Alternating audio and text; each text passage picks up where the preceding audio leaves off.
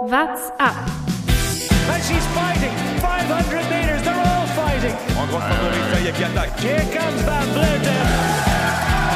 Side by side for glory. The battle for yellow. History is made. The first yellow jersey. I uh, think we deserve it, and it's nice it's finally there. Tourfunk, die tägliche Dosis Tour de France. Die Brillengläser sind wieder frei gewischt. Wir können wieder sehen und wollen heute sprechen über eine, ich glaube, so kann man sagen, denkwürdige Etappe 4 der Tour de France der Frauen mit einer Siegerin, die kurz davor im Podcast, also kurz vor der Tour de France der Frauen bei uns im Podcast noch gesagt hat, ja, irgendwann im Frühjahr hat sich mein Team dann doch mal entschieden zu fragen, ob ich mitkommen will zur Tour de France. Und über diese Siegerin und die ganze Etappe wollen wir heute sprechen äh, mit Thomas Gerlich, der mir zugeschaltet ist. Hallo Thomas. Grüß dich, Jonas. Dein Name muss natürlich auch noch erwähnt werden. Ich freue mich sehr. Jonas Bayer, dieser hervorragenden Anmoderation. Und Jonas, auf dich wollte ich eh gleich noch zu sprechen kommen. Einerseits hat, ich muss dich kurz korrigieren, Marlene Reusser wurde gefragt, ob sie sich einrichten kann äh, im Juli. Also so sinngemäß, passt ja, hast du da gerade zufällig die Woche frei.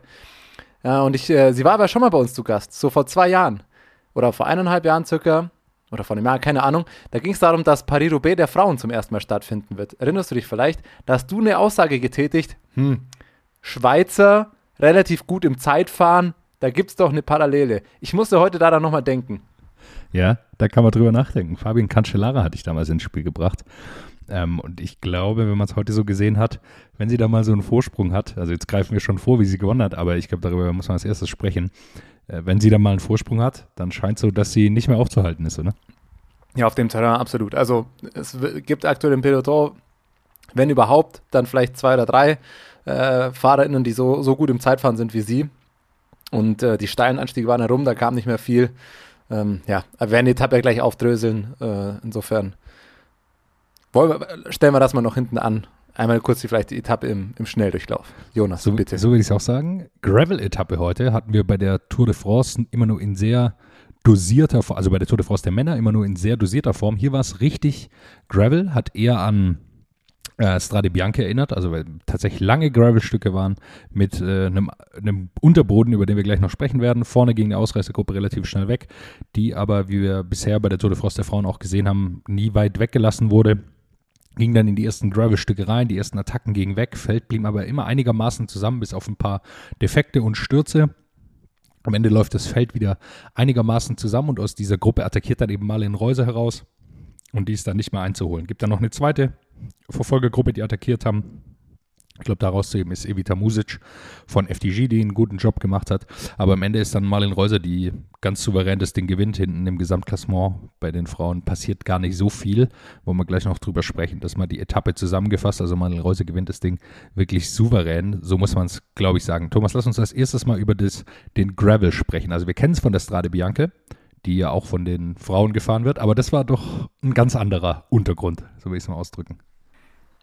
Also ich war, ich will es mal so formulieren, nach dem, was die letzten zwei Etappen passiert ist und was ich dann heute vor der Etappe von den Straßen-Wegverhältnissen gesehen habe, war ich überrascht, dass heute nicht viel mehr in Richtung Stürze passiert ist. Also weil auf die Straßen, da waren teilweise wirklich 20 Zentimeter nur, wo man fahren konnte. Der Rest war, also wer, wer ab und zu mal in den Bergen ist, dann guckt man Untergrund, dann gibt es irgendwie Schotter, dann gibt es Kies und manchmal gibt es Geröll. Heute war, fand ich stellenweise schon Geröll. Alles war ehrlicherweise für meinen Geschmack zu viel. Also, ja, was heißt zu viel, aber es ist einfach, ja, man kann ja Schotter, man kann ja nicht asphaltierte Straßen nutzen, aber das heute, da waren ja wirklich Steine. Ich fand es ganz interessant, es war, kamen heute schon Meldungen, zwei Stunden bevor das Peloton kam, teilweise Autos, die da mit platten Reifen äh, am Streckenrand stehen geblieben sind. Also wenn, wenn die Straße für Autos schon nicht mehr so wirklich passt, naja. Bin ich voll bei dir. Mir war es auch ein Tick zu viel dann. Am Ende ist was jetzt Platten betrifft, bis auf Mavi Garcia, die glaube ich fünf Platten hatte. Also das war wirklich unglaublich. Einer, da ist ja einfach der komplette Vorderreifen geplatzt, da hat es eine richtige Staubwolke zur Seite rausgeblasen, weil da der Druck entwichen ist.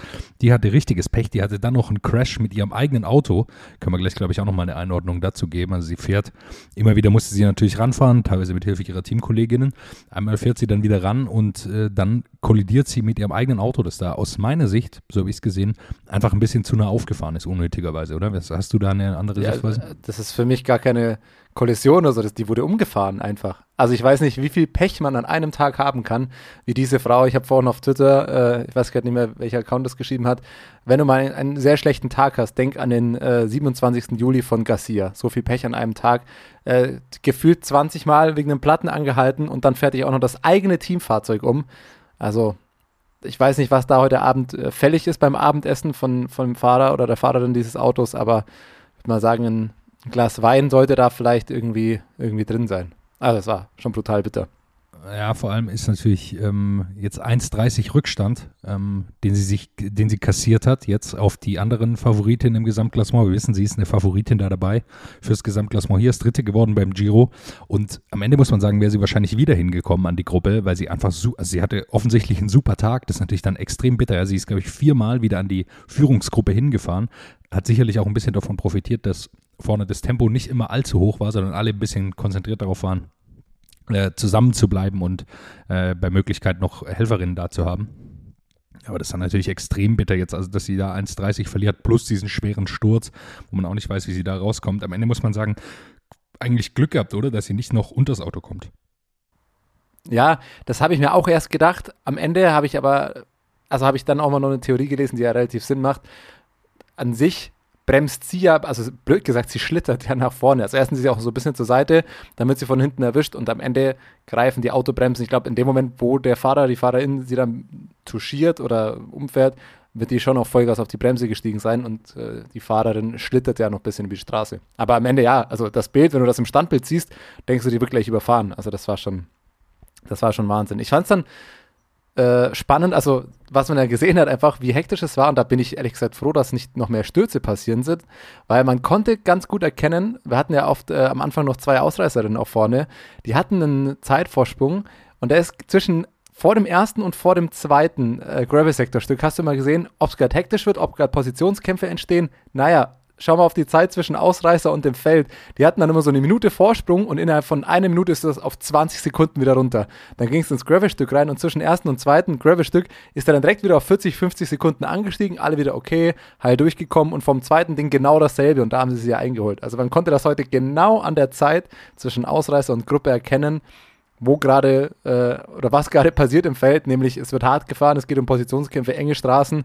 Und da bin ich ehrlich gesagt, wie gesagt, wir haben die letzten zwei Tage, sobald es hektisch wurde, ob Windkante oder irgendwas, gab es immer irgendwelche Stürze. Und da muss man sagen, heute die Platten und die technischen Pannen, die waren vorherzusehen, also das war ja Lotterie da teilweise gefühlt heute, aber dass, dass da keine großen Stürze passiert sind, ähm, da bin ich dann am Ende doch eher froh. Ich glaube, die Theorie auch, warum es so wenig Stürze gab oder eine Erklärung dafür hat auch, äh, oder habe ich heute schon im Latin Rouge Cycling Podcast gehört, der nochmal erwähnt hat, dass eben vor den ersten zwei Gravel-Stücken jeweils zwei Anstiege waren. Also vor dem ersten 1,5 Kilometer mit 7 Prozent und dann 1,1 Kilometer mit 8 Prozent. Und das sorgt natürlich dafür, dass so ein, so ein großes Peloton auch ausgesiebt wird und kleiner gemacht wird. Ähm, wenn man da so flach reinfahren kann in so Gravel-Stücke, ist, glaube ich, das Tempo einfach höher. Wir haben das bei der Roubaix-Etappe natürlich auch gesehen. Ja, da ist dann das Tempo brutal hoch. Und ich glaube, so schafft man so ein bisschen das auszusieben und dann sind einfach weniger Fahrerinnen quasi da, die da so einen Positionskampf betreiben. Ich glaube, das ist eine Erklärung dafür, äh, warum es äh, dann äh, zu so wenigen Stürzen gab. Absolut. Und das Feld wurde ja richtig ausgedünnt. Die Anstiege waren ja äh, kurz, aber diese 8%, also gerade dieser zweite Anstieg, also ich habe dann äh, Lorena Wiebes da hochfahren sehen. Die ist da ja fast gestanden. Also das hat Clara Koppenburg äh, interessanterweise ja gestern schon gesagt, die ist ja alle Etappen äh, abgefahren und die meinte gestern ja schon, boah, die sind richtig steil hinten raus. Und beim zweiten, An also beim zweiten, vor diesem zweiten Gravel-Stück heute hat man das gesehen, das ging ja hinten raus, 16, 18 Prozent, glaube ich. Also da ist ja die ein oder andere Fahrerin hat diesen ganz klassischen Tritt Tritt, Trittrhythmus noch gehabt. Da ist äh, gar nicht mehr so viel passiert. Aber hat mir gut gefallen. Und da ist mir dann gleich noch eine Sache aufgefallen. Lass uns hier mal kurz die Kategorie abfeuern. Ausreißer und Ausrutscher. Jonas, jetzt saßen wir beide schon mal in der Fernsehregie. Heute äh, erstes Gravel-Stück. Feld wird zertrennt, direkt in mehrere Gruppen. Wir hatten dann wirklich gleich so drei oder vier, 20 äh, Fahrerinnengruppen. Ich hatte eine Theorie, es kam der Helikopterschuss, die Kamera und man sieht ein Feld, Kamera zieht auf, man sieht das zweite Feld, Kamera schwenkt ein bisschen nach links, man sieht das dritte Feld, Kamera, zieht noch weiter auf, man sieht die vierte Gruppe. Da saß Meine These, und jetzt bin ich gespannt, was du dazu sagst, weil du das ja auch schon mal erlebt hast. Ich würde behaupten, da saß jemand in der Regie, hat gesagt, wo sind die denn alle? Aufziehen, aufziehen, nach links, weiter aufziehen. Das das sind immer, aufziehen, ich, ich muss alles sehen. Ich glaube, da wurden Fahrerinnen gesucht. Da hat irgendwer gemerkt, hoppla, das sind zu wenig. Zieh so weit auf, du kannst, schwenk nach links, zeig mir einfach die halbe Landkarte und irgendwann hat er dann einmal alle im Bild. Aber so war's gut. So hat man selber als Zuschauer live mitdenken können, wie es offensichtlich auch Regisseure oder Regisseurinnen da geht. War gar nicht so einfach, weil das ging sehr schnell und sehr viele Gruppen. Am Ende, irgendwann nach 20 Sekunden, hat man alle in einem Bild gesehen. Das hat gut funktioniert, bin ich voll bei dir. Und ehrlicherweise hat man auch bei einigen Schüssen von vorne gesehen, die Kameras auf dem Motorrad haben gar nicht so viel gebracht. Also man, es gab da einige Kameraaufnahmen, da hat man überhaupt nichts mehr gesehen. Also da, da war der, der Helikopter war wirklich, glaube ich, teilweise die einzige Option. Plus war natürlich dann erstmal die Autos der Teams haben ja sowieso keine Chance, dann irgendwo mehr dabei zu sein. Und die Kameramotorräder haben es natürlich dann auch schwer, immer da zu sein, wo gerade was passiert. Weil es kam dann am letzten Gravel-Stück zum Beispiel, war Annemiek van Fleuten auf einmal weg.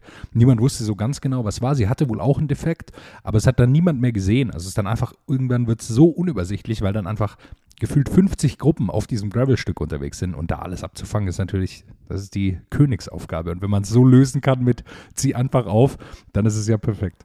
Ja, vor allem die Motorräder heute dachte ich mir auch, gab äh, bei manchen, ich glaube, man, äh, viele freuen sich, dass so viele Kamerapräsenz jetzt da ist. Heute wäre vielleicht ein, zwei Kameramotorräder weniger, glaube ich, auch gut gewesen.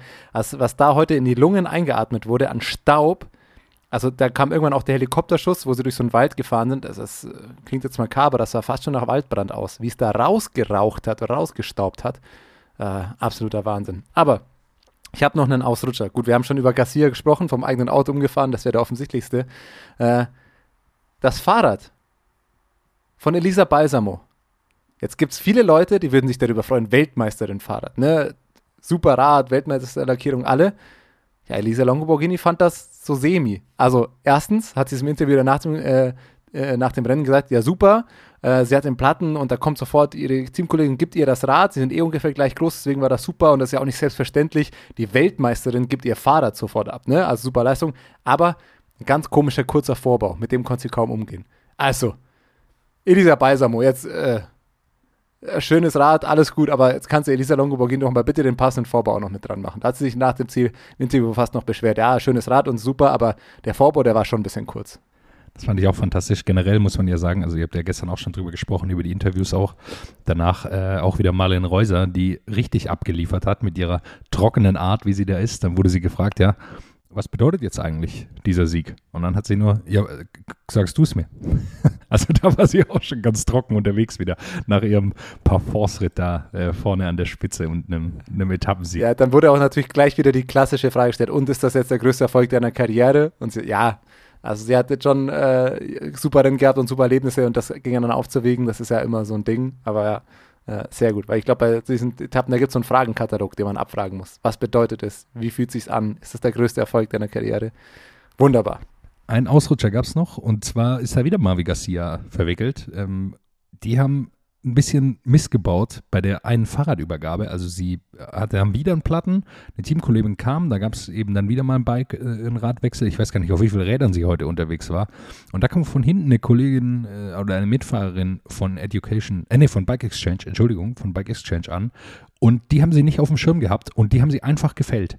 Maviga, die eine steht links, die andere rechts, die kommt von hinten, Mavi Garcia macht einen Schritt in die Mitte, zack, wie Bein gestellt und die haut sie einfach hin. Also das war wirklich auch an der Grenze, da so einen Sturz zu verursachen. Die hat natürlich auch ganz schön bedient aus der Wäsche geschaut, weil ich glaube, damit hat sie auch nicht gerechnet, dass jetzt einfach da jemand kommt und sie von der Seite umnockt. Ja, klassische Blutgrätsche halt.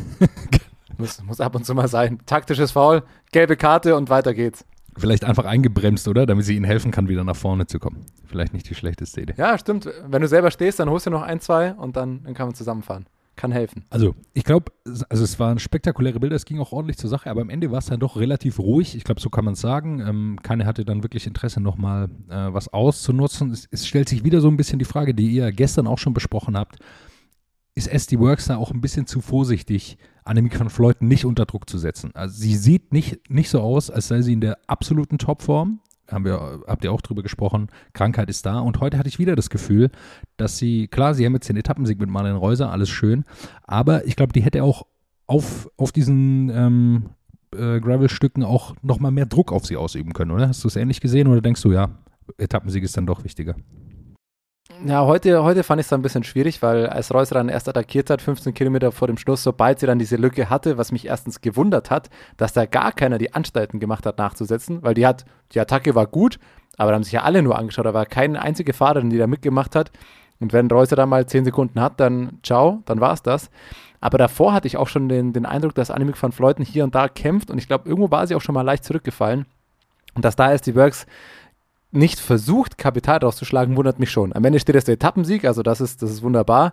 Aber ich bin gespannt, wirklich, wie wir am Sonntag zurückschauen auf die Tage. Sollte Annemiek van Fleuten wieder gesund werden und äh, ihr Loch, das sie gerade hat, äh, sich nicht allzu groß auswirken, könnte, gut im Nachhinein ist man, aber wir, wir machen es dann, wie Clara Koppenburg gestern gesagt, schön vom Sofa aus klug scheißen.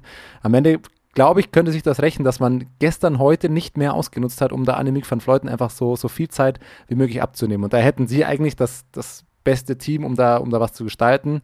Beziehungsweise andere würden sicherlich auch mitmachen, aber eigentlich müsste das von, von SD Works auskommen. Bin ich bei dir. Sie hat auch kein so starkes Team, dass sie da krass unterstützen kann. Ich glaube, so kann man es schon sagen.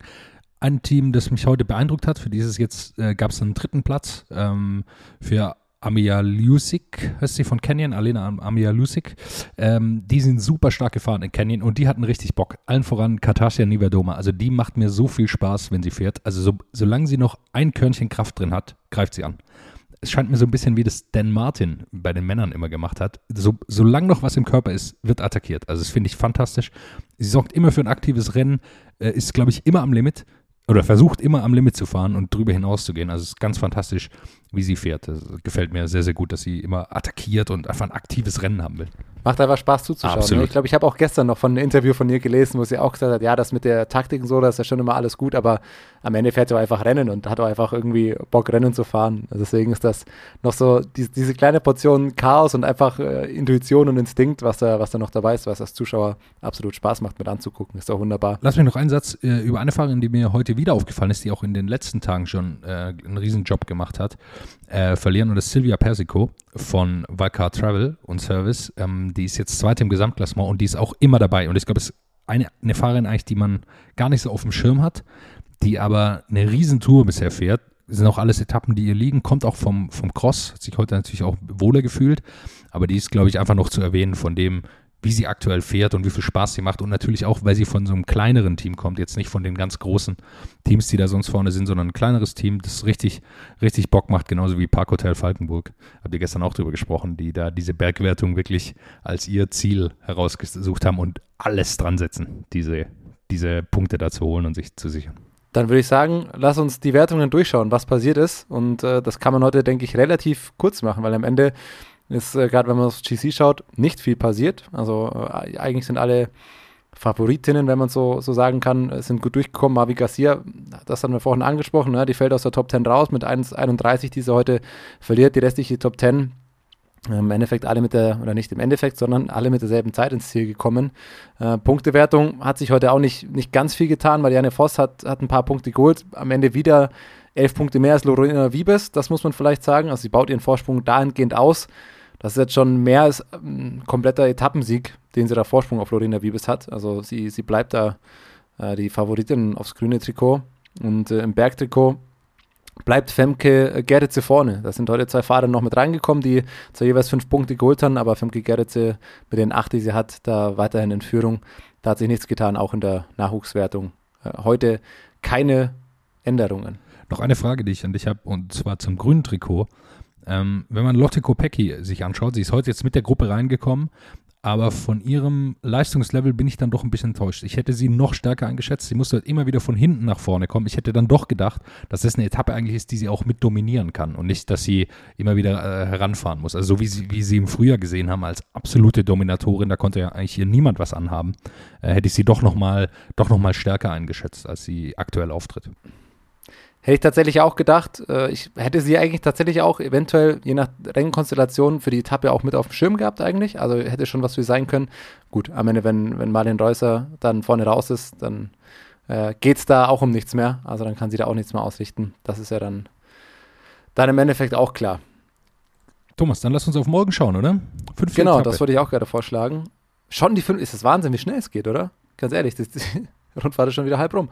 Naja, aber morgen, ähm, ich würde sagen, Ah, gut. Also, gehen wir es mal durch. Es ist am Ende auf dem Zettel äh, eher eine flach- oder hügelige Etappe, sage ich mal. Es sind zwei Bergwertungen der vierten Kategorie nur. Also, da, da wird es äh, wenig Punkte geben. Das heißt ja im Endeffekt, dass Femke Gerritz ja auch auf jeden Fall im Bergtrikot bleiben wird, glaube ich. Das kann man schon mal sagen. Ähm, und dann haben wir hinten raus eigentlich die letzten 20 Kilometer, so wie das für mich aussieht, ziemlich flach.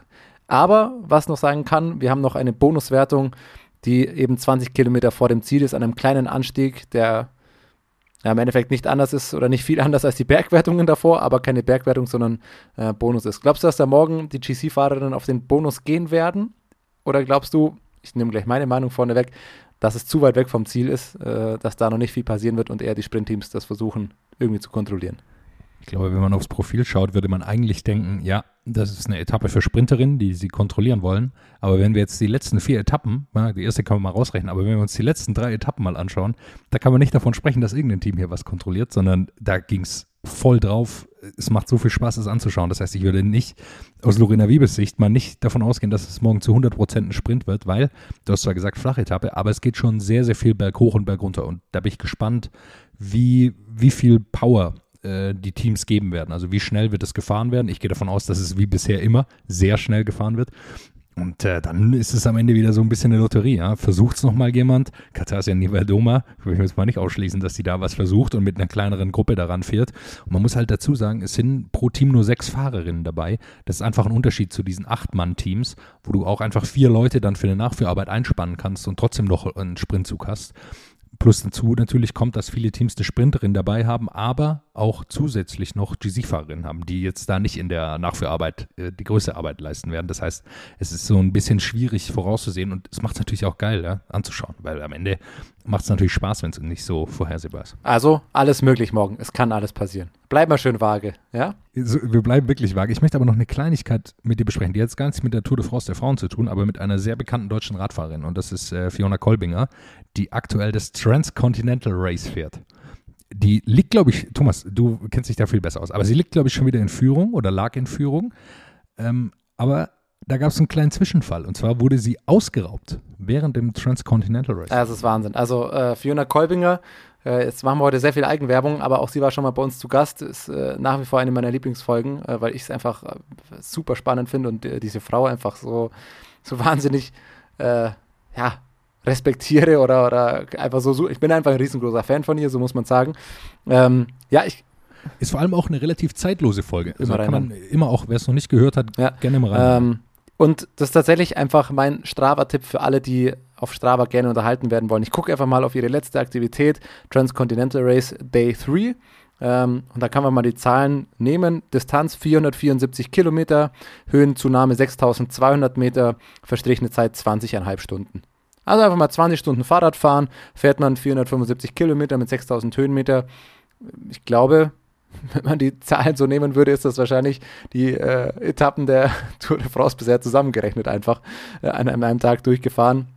Das Ganze ja ohne Support, also wer das Transcontinental Race nicht kennt, es gibt im Endeffekt freie Routenwahl, es gibt so ein paar Checkpoints, die man abfahren muss, der Rest der Routenwahl ist selbst, man darf keine Hilfe äh, im Endeffekt annehmen und äh, muss sich alles selbst verpflegen, also das ist, das ist unfassbar. Der Zwischenfall, ja, ist bitter, ich glaube, ihr wurde ihre Geldbeutel und ihr, ihr Timing äh, Chip oder irgendwas gestohlen. Sie ist dann zur Polizei, hat Anzeige erstattet, ist dann, hat sich entschlossen, weiterzufahren nach meinen Infos. Jetzt kann man sie aber nicht mehr immer finden und jetzt, äh, so wie ich das gelesen habe, versuchen die Organisatoren irgendeinen Weg zu finden, ihre Route noch mit nachzuvollziehen. Man sieht sie dann am nächsten Checkpoint wieder. Aber absoluter Wahnsinn. Also wer gerne mal hört, wie man an einem Lieferanteneingang in einem tschechischen Supermarkt äh, drei Stunden im Schlafsack schläft, damit man am nächsten Tag wieder früh aufwachen kann und 20 Stunden Fahrrad zu fahren, dem sei die Folge äh, wärmstens ans Herz gelegt. Sprechstunde bei Dr. Kolbinger oder irgend sowas heißt sie, glaube ich. Das ist ja nicht mal ihr Beruf, das muss man nochmal dazu sagen. Also sie ist keine Profi-Radsportlerin. Frau ist Ärztin. Wie Marlene Reuser auch, glaube ich. Die hat doch auch Medizin studiert. Also es, da schließt sich auch. Ja, die hat auch im Krankenhaus gearbeitet, aber die ist jetzt halt Vollprofi, während Fiona Kolbinger voll Ärztin ist und nebenzu mal noch Fahrrad fährt. Absolut verrückt. Absoluter Wahnsinn. Morgen geht's weiter. Fünfte Etappe der Tour de France der Frauen steht an. Wir werden hier natürlich wieder darüber sprechen nach der Etappe hier im Tourfunk. Danke dir, Thomas, und wir hören uns morgen wieder. Bis dann. What's up? Der Radsport-Podcast. WhatsApp ist eine M945 Produktion. Ein Angebot der Media School Bayern.